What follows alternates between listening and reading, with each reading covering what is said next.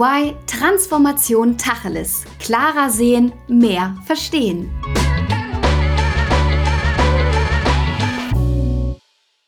Herzlich willkommen zu einer neuen Folge von EY Transformation Tacheles. Mein Name ist Alissa und ich freue mich, dass ihr eingeschalten habt. Wir nehmen heute die interne Revision etwas genauer unter die Lupe, denn die interne Revision, die spielt ja in jedem Unternehmen eine zentrale Rolle. Noch zentraler wird ihre Rolle durch die ESG-Kriterien, die ja bekanntlich jedes Unternehmen zu mehr Nachhaltigkeit auffordern. ESG steht als Kürzel für Environmental, also Umwelt, Social, Soziales und Governance und dabei geht es um eine verantwortungsvolle Unternehmensführung. Unser Ziel mit dieser Folge ist es, Einblicke in einen Bereich zu geben, der sich aufgrund vieler verschiedener Vorgaben und Richtlinien gerade im Wandel befindet. Und das machen wir mit Andrea Schenk und Tobias Albrecht.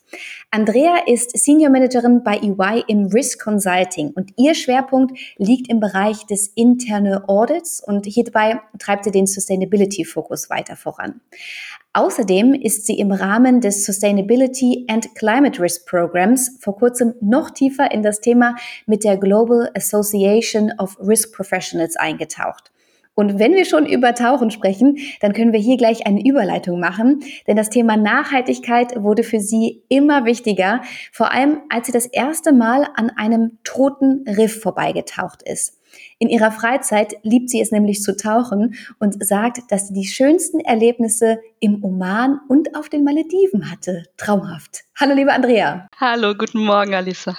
Und dann darf ich euch noch Tobias vorstellen. Tobias ist Partner bei EY und ebenfalls im Risk Consulting und das seit mehr als 22 Jahren. Schwerpunktmäßig ist er international in der internen Revision tätig und hier nicht nur als Prüfer, sondern auch als Berater.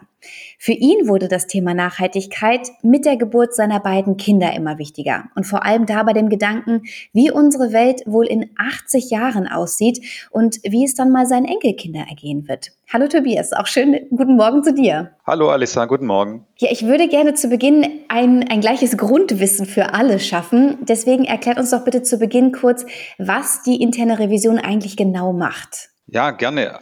Also die interne Revision, wie es ja schon heißt, ist eine interne ähm, Funktion, ja, eine interne Prüfungs- und Beratungsfunktion, die klar darauf ausgerichtet ist, im Unternehmen Mehrwert zu schaffen und Prozesse zu verbessern. Das macht sie in der Regel durch einen systematisch und risikoorientierten Ansatz mit Blick auf Risikomanagement, internes Kontrollsystem und auch Führungs- und Überwachungsprozesse, ähm, aber eben immer unter einer Risiko- und Orientierung. Denn ähm, wo kein Risiko für das Unternehmen, da in der Regel auch kein Mehrwert am Ende des Tages, da sich ja das Risiko immer aus, einer, ja, aus einer Zielsituation fürs Unternehmen ableitet.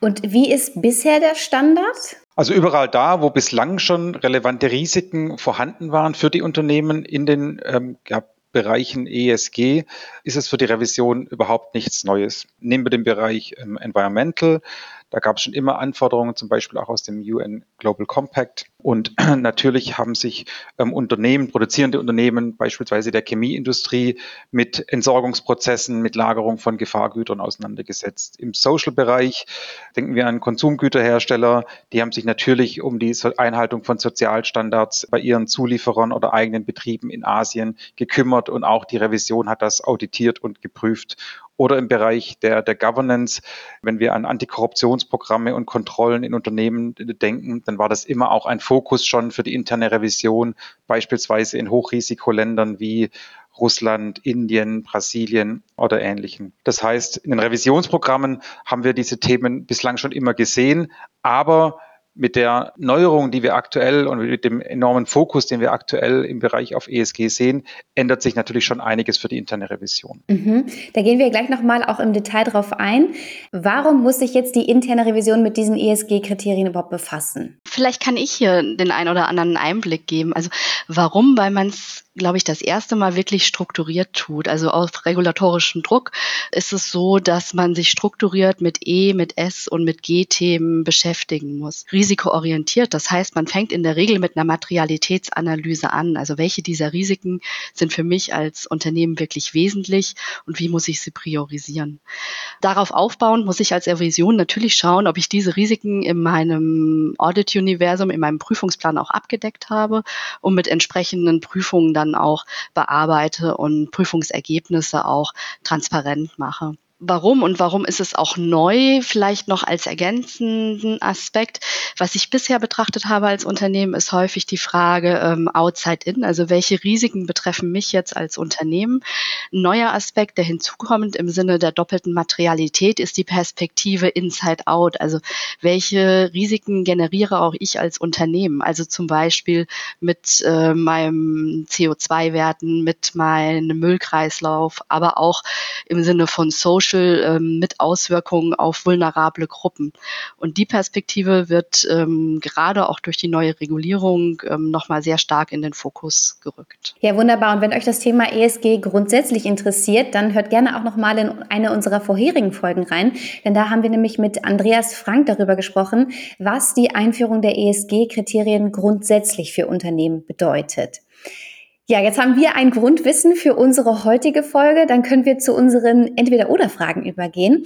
Und da möchte ich gerne von euch beiden wissen, die ESG-Vorgaben für die interne Revision. Ist das ein Thema, das gekommen ist, um zu bleiben oder aktuell ein Trend, der vorübergehen wird? Andrea, vielleicht kannst du hier einmal starten. Ganz klar zu bleiben. Also wenn wir über Themen sprechen wie Klima, Klimawandel, Menschenrechte, das sind Themen, die schon immer bestanden haben, die jetzt natürlich noch mehr im Fokus stehen und die uns auch zukünftig intensiv ähm, beschäftigen werden. Tobias, was sagst du? Ich sehe es genauso. Also wie gesagt, die Themen sind in vielen Bereichen schon da, waren schon da, werden immer wichtiger und werden bleiben und werden auch sehr, sehr wichtig für Unternehmen bleiben und damit auch für die interne Revisionsfunktion. Okay, also hier eine Einheit. Lass uns mal schauen, wie es bei der nächsten Entweder-Oder-Frage aussieht. Als interne Revision kann ich da morgen starten oder muss ich eigentlich schon gestern begonnen haben, mich mit den ESG-Richtlinien auseinanderzusetzen? Tobias, starte du bitte. Wer noch nicht gestartet hat, hat definitiv Nachholbedarf. Ja. Ähm, Unternehmen sowieso, aber auch die Revisionsfunktion. Ja, da gehen Revisionsfunktionen parallel. Also man sollte definitiv jetzt starten, wenn man noch nicht gestartet hat. Okay, und Andrea? Absolut, ich kann dem Ganzen nur zustimmen. Natürlich sollte ich gestern gestartet haben, mich mit der Thematik auseinanderzusetzen, aber wenn das nicht passiert ist, dann allerspätestens heute. Sehr gut, also mithören dieser Folge. genau. Und die Rolle der Revision, reine Prüfung oder doch eine Beraterrolle, Andrea? Es kommt drauf an. Es ist natürlich eine Frage äh, des Mandats. Ähm, allerdings muss man sehen, dass das Thema ESG, die ganze Sustainability-Fragen natürlich auch strategische Aspekte haben. Und den größten Mehrwert kann eine Revision da generieren, wenn sie mit in die Beraterrolle geht. Und Tobias, was sagst du? Als Revision haben wir in der Regel genug damit zu tun, zu prüfen ja, und sicherzustellen, dass tatsächlich ähm, die relevanten Kontrollen, Risikomanagementmechanismen und Prozesse in den Unternehmen funktionieren und die Einhaltung von wesentlichen ja, Zielen regulatorisch reputationsseitig, finanzieller Art entsprechend ähm, erfüllt werden und sichergestellt werden. Aber wie Andrea schon sagte, da, da stimme ich zu, es gibt Möglichkeiten, wo ich auch als Revision mit einer entsprechenden Kompetenz als Berater im Unternehmen sehr, sehr viel ja, Mehrwert stiften kann. Also aus meiner Sicht primär Prüfer und so wird es auch bleiben. Aber mhm. im Beratungsbereich liegen auch Chancen. Und wie gesagt, die Revision ist qua Definition eine Prüfungs- und Beratungsinstanz im Unternehmen. Von daher schon beides, aber mit einem klaren Schwerpunkt aus meiner Sicht auch weiterhin im Bereich der Prüfung. Prima, dann lass uns mal in die Details starten. Denn die ESG-Kriterien sind ja nicht die einzigen regulatorischen Vorgaben, die Unternehmen zu befolgen haben. Könnt ihr uns einen kurzen Überblick über die wichtigsten Regularien geben? Das kann ich gerne machen und bitte nicht erschrecken. Es sind durchaus sehr viele Abkürzungen. Ähm, ich versuche mal die relevantesten in den Fokus zu rücken. Ja, ein Bereich, den wir sehen, ist natürlich der ganze Bereich um die nicht finanzielle Berichterstattung. Auch das ist nicht ganz neu. Die NFRD, die Non-Financial Reporting Directive, die gibt es schon eine ganze Weile und gerade große Unternehmen sind da auch schon berichtspflichtig und haben ihre Nachhaltigkeitsberichte, die auch ähm, geprüft werden. Aber mit der CSRD, der Corporate Sustainability Reporting Directive, kommen durchaus viel mehr Unternehmen in den Scope. In dieser Directive wird dargestellt, welche E, S und G-Informationen gefordert sind und dann auch in Berichten darzustellen sind. Das Ganze wird detailliert durch die ESRIS. Ich habe gesagt, es sind viele Abkürzungen. Das sind die European Sustainability Reporting Standards, ähm, die wirklich genau detaillieren für E, S und G, was wie zu berichten ist. Also wir sprechen hier von größer 600 KPIs, quantitativ und qualitativ. Das Ganze wird relativ zeitnah schlagend. Also ähm, für die Unternehmen, die heute schon unter die NFRD fallen, die werden den ersten Bericht in 2025 über die Daten 2024 berichten müssen und große Unternehmen in 2026 über die Daten 2025. Ähm, wo man sich jetzt nicht verleiten lassen darf, ist bei dem Wort große Unternehmen. Es gibt nämlich Kriterien, die das definieren. Also wenn man zwei von drei Kriterien trifft, dann wird das Datum 2026 für den ersten Bericht schlagend. Und groß wird definiert als größer 250 Mitarbeiter, größer 40 Millionen Nettoumsatz und größer 20 Millionen Bilanzsumme. Also da sprechen wir durchaus von vielen Unternehmen, auch in unserem deutschen Mittelstand, die hier unter die Definition groß fallen. Das Brett ist relativ groß, also es sind ja nicht nur die KPIs, da ähm, hängt relativ viel dran. Also es geht wirklich um den Datenwert, aber auch die Verantwortlichkeiten, die Prozesse, ähm, die IT-Systeme dahinter, das interne Kontrollsystem. Also das hat einen relativ langen Rattenschwanz, um sozusagen. Hier nur als Nebenbemerkung, damit einhergehen geht auch die EU-Taxonomie. Das ist, ja, Taxonomie, wie es das schon sagt, ist es eine Art Duden, was uns sagt, welche grüne Aktivitäten ein Unternehmen hat beziehungsweise welche in Transition sind. Auch das ist ein Regelwerk, was entsprechend umzusetzen ist. Das war so der eine Block. Und der andere ähm, ist alles in Richtung Lieferketten, Lieferketten-Sorgfaltspflichten, ähm, mhm. starker Fokus auf Menschenrechtsrisiken, einige ökologische Risiken. In Deutschland haben wir schon das Lieferketten-Sorgfaltspflichtengesetz. Das wird ähm, für Unternehmen mit größer 3000 Mitarbeitern jetzt schlagen zum 1.1. Also da können wir die Wochen zählen. Und für Unternehmen mit größer 1000 Mitarbeitern dann ab dem 1.1.2024. Und da am Horizont auch ähm, die europäische Direktive, ähm, die das Ganze dann geografisch auch noch ausweiten wird. Wow, also ich bin sehr froh gerade, dass du das so charmant rüberbringst, weil sonst ist das ja, das ist ja Wahnsinn. Wie kann ich denn als Unternehmen bei all diesen Regularien am besten starten? Tatsächlich ist es so, dass ich mir im ersten Schritt einen Überblick verschaffen muss. Das, was ich jetzt gerade nannte, das waren die europäischen. In Asien und den USA gibt es Ähnliches. Also ähm, auch in den USA gibt es ähm, ein Accounting Board, das ISSB. Auch da gibt es von der SEC Regularien, wenn man dort gelistet ist. Also da gibt es ein ganzes Sammelsurium, was sich entwickelt teilweise noch in Konsultation ist. Das Erste, was ich brauche, ist ein Überblick, ähm, eine Transparenz davon, was gibt es und in welche Kategorien falle ich auch rein, ähm, was ist für mich als Unternehmen dann auch wichtig ähm, und ab welchem Zeithorizont. Und dann kann ich anfangen, eine Gap-Analyse zu starten, was besteht schon, was muss ich erweitern, auch welche Stakeholder muss ich einbeziehen. Also wir machen sehr gute Erfahrungen mit interdisziplinären Teams, weil es ist ja nicht nur eine Rolle im Unternehmen betroffen, betroffen. Es betrifft ja in der Regel die Gesamtorganisation und daraus kann ich dann äh, meine Projekt Themen, meine Projektpläne, Milestones, Zeitpläne etc. ableiten. Und brauche ich dann aber als Unternehmen dafür auch eine neue Rolle, äh, aufgrund auch der Anzahl dieser ganzen Regularien, die ich zu beachten habe? Tatsächlich ist das unternehmensspezifisch zu diskutieren. Es ist die Frage, wo das Thema Sustainability auch aufgehangen ist oder die spezifische Regulierung. Spreche ich über Lieferketten, spreche ich über Reporting? Also ein klares Ja glaube ich eher nicht. Es ist wirklich die Frage, welche Kapazitäten muss ich in bestehenden bestehenden Rollen ergänzen und wie muss ich die Rollen auch vernetzen. Jetzt hattet ihr ja vorhin gesagt, bei unseren Entweder-Oder-Fragen gab es ja die Thematik, äh, was ist mit Unternehmen, die sich noch nicht damit beschäftigt haben? Und ihr sagt, natürlich ist es besser, wenn man sich gestern damit schon befasst hat. Was ist denn eigentlich mit den Revisionsteams, die sich noch nicht mit ESG auseinandergesetzt haben? Haben die ein Problem? Ja, wie ich, wie ich sagte, sie müssen sich auf alle Fälle jetzt spätestens damit auseinandersetzen. Und, ähm, um das zu verdeutlichen, eigentlich aus, aus drei Gründen. Also aus meiner Sicht schon irgendwo ein klares Ja. Ähm, auf der einen Seite, wie es die Andrea gerade dargestellt hat, die Regelungen, die wir sehen, ähm, sind einerseits ähm, schon gültig oder werden eben jetzt relativ schnell gültig und relevant für die Unternehmen, wie zum Beispiel das Thema der, der EU-Taxonomie, Lieferketten, Sorgfaltspflichtengesetz. Also da gibt es Themen, die einfach auf den Prüfplan 23 für 2023 eigentlich drauf gehören und bei vielen Revisionsfunktionen tatsächlich auch drauf sind. Also viele Funktionen haben da ihre Hausaufgaben absolut, absolut gemacht.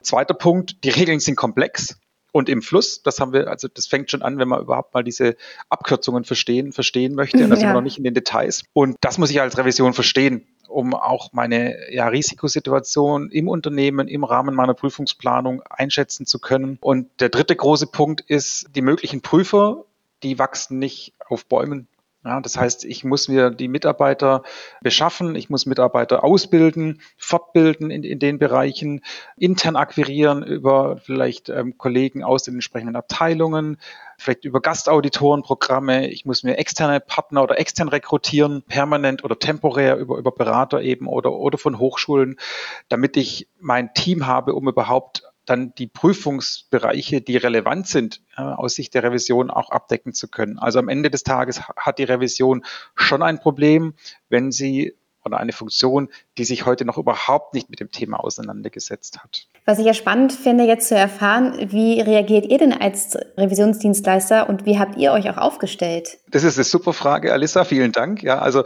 wir haben natürlich als einer der national und auch international führenden Revisionsdienstleistern immer den Anspruch, bei wichtigen Themen mitführend zu sein. Ja, das war oder war und ist beim Thema der Digitalisierung beispielsweise so gewesen, wo wir uns mit unserem EY Virtual Internal Auditor ähm, entsprechend ähm, signifikant bewegt haben oder bei KI Prüfungsfragestellungen. Und so ist das eben auch beim Thema ESG. In dem ersten Schritt, und da ist Andrea eigentlich das beste Beispiel, haben wir uns eben dazu entschlossen, tatsächlich national und international ähm, Spezialisten ähm, zu finden und auch auszubilden, die sich wirklich um das Thema kümmern, teilweise wirklich Fulltime, auch aus einer, aus einer internen Revisionsperspektive. Das Ganze natürlich nicht isoliert, sondern mit der vollen Kraft der EY-Organisation, also nicht nur für Revision, sondern tatsächlich funktionsübergreifend ähm, und eben auch global vernetzt. Das ganze Thema Nachhaltigkeit ist für EY ja auch nichts Neues. Ja, wir beschäftigen uns seit über einem Jahrzehnt als EY mit Nachhaltigkeitsfragestellungen in der Beratung und in der Prüfung und haben da auch im Haus wirklich absolute Spezialisten, die sich, ja, wie gesagt, seit vielen, vielen Jahren mit dem Thema auseinandersetzen. Der zweite Punkt ist, wir haben dann uns tatsächlich überlegt, wo liegen denn die relevanten Themen, Risiken für Unternehmen und haben uns dann dran gemacht, aus einer Revisionsperspektive auch Prüfungsansätze, Prüfprogramme zu entwickeln. Fokus 1 auf so Reifegradmodelle für, für Nachhaltigkeit, also so ein klassisches Maturity Assessment, dann eben über die regulatorische Perspektive, regulatorische Risiken abzudecken und dann weitere, weitere Prüfungsschwerpunkte, die es dann gibt, ähm, bis hin zum Greenwashing, Risiko und, und entsprechender Fraud-Perspektive. Also dann tatsächlich, wie und was prüfen wir denn eigentlich? Und ein dritter großer Schritt war tatsächlich dann noch weitere Mitarbeiter zu rekrutieren in Feldern, wo wir noch Lücken hatten, wie jetzt beispielsweise haben wir jetzt erst kürzlich eine neue Einsteigerin willkommen geheißen mit naturwissenschaftlichen Hintergrund und mit einem Master in Sustainability ähm, und Environmental Management jetzt in unserem, in unserem deutschen Team zum Beispiel. Mhm. Ja, spannend. Ihr wurdet ja auch mit Platz 1 der Top Sustainability Consultant äh, des Sustainability Magazins ausgezeichnet. Womit konntet ihr da hervorstechen? Okay, auch das war natürlich ein Thema, was uns super stolz gemacht hat, dass hier Verdantix uns äh, hier in dem ja, Top-Quadranten eingeordnet hat, ähnlich wie wir es aus dem Risk Consulting-Bereich kürzlich hatten bei Brand 1. Also ich denke, Punkt 1 war tatsächlich die klassische EY-Stärke des äh, holistischen Blicks auf das Thema. Wie wir sagen, Service Lines, funktionsübergreifend.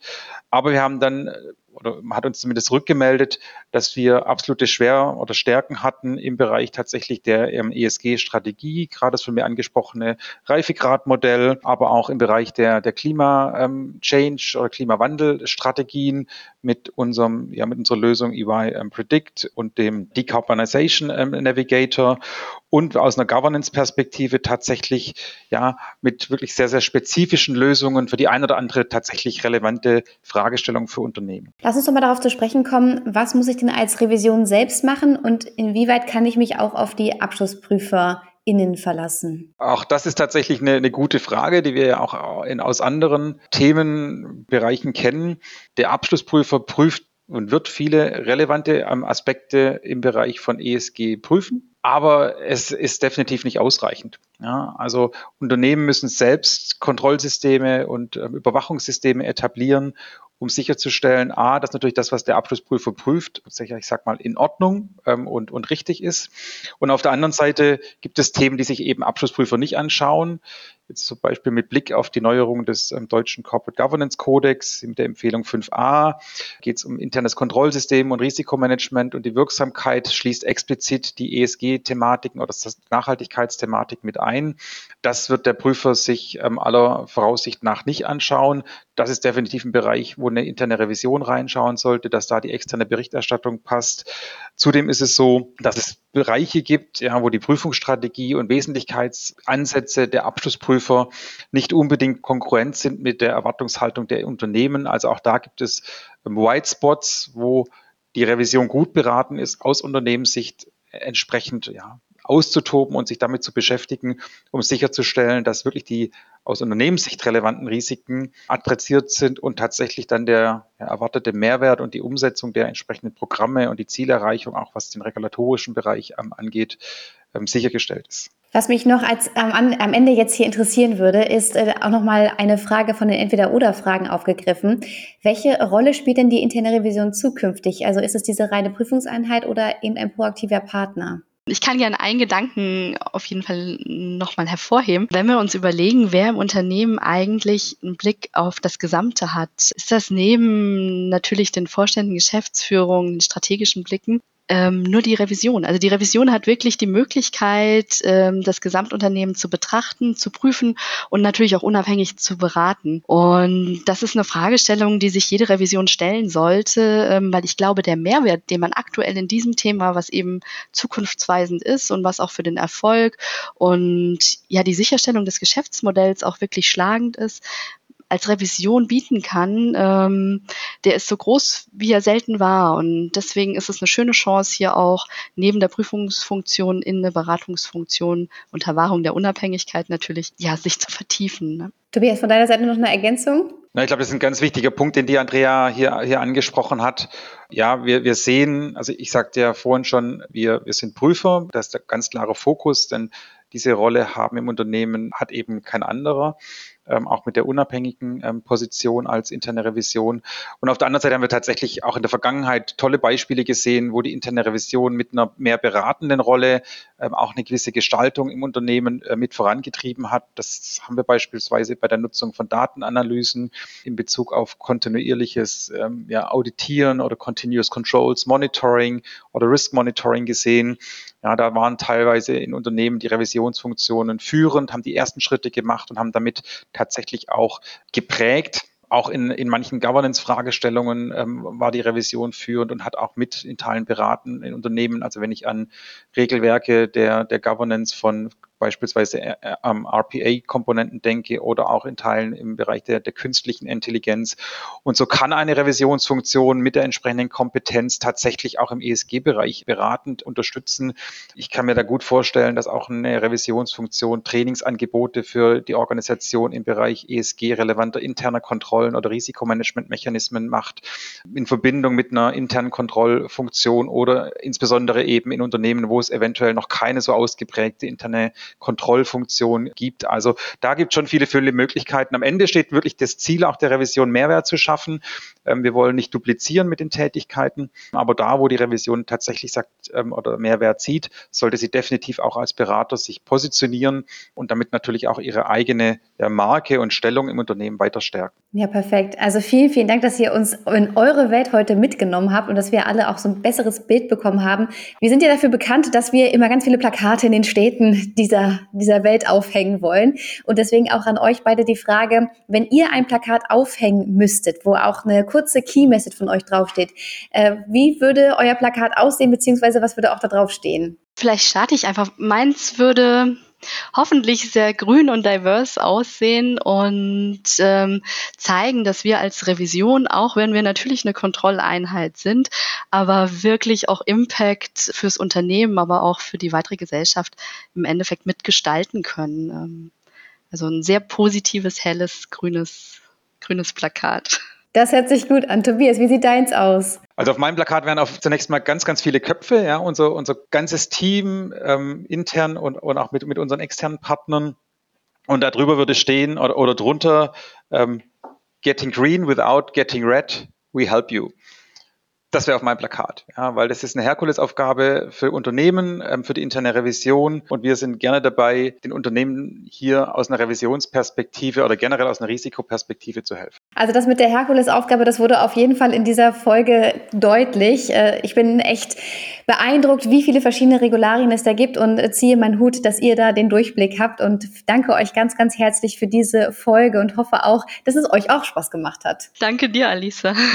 Absolut, vielen Dank. Ja, und wenn euch dieses Gespräch auch genauso gut gefallen hat, dann dürft ihr diese Folge natürlich wie immer sehr gerne teilen. Ihr dürft sie liken, kommentieren und Hauptsache, ihr seid auch beim nächsten Mal wieder mit dabei, wenn wir eine neue Folge EY Transformation Tacheles veröffentlichen. Und wenn ihr in der Zwischenzeit Fragen habt oder auch einen Themenvorschlag, dann schreibt uns gerne eine Mail an podcast.de.ey.com. In diesem Sinne, macht's gut und bis zum nächsten Mal. Ciao, ciao. Das war EY Transformation Tacheles. Klarer sehen, mehr verstehen.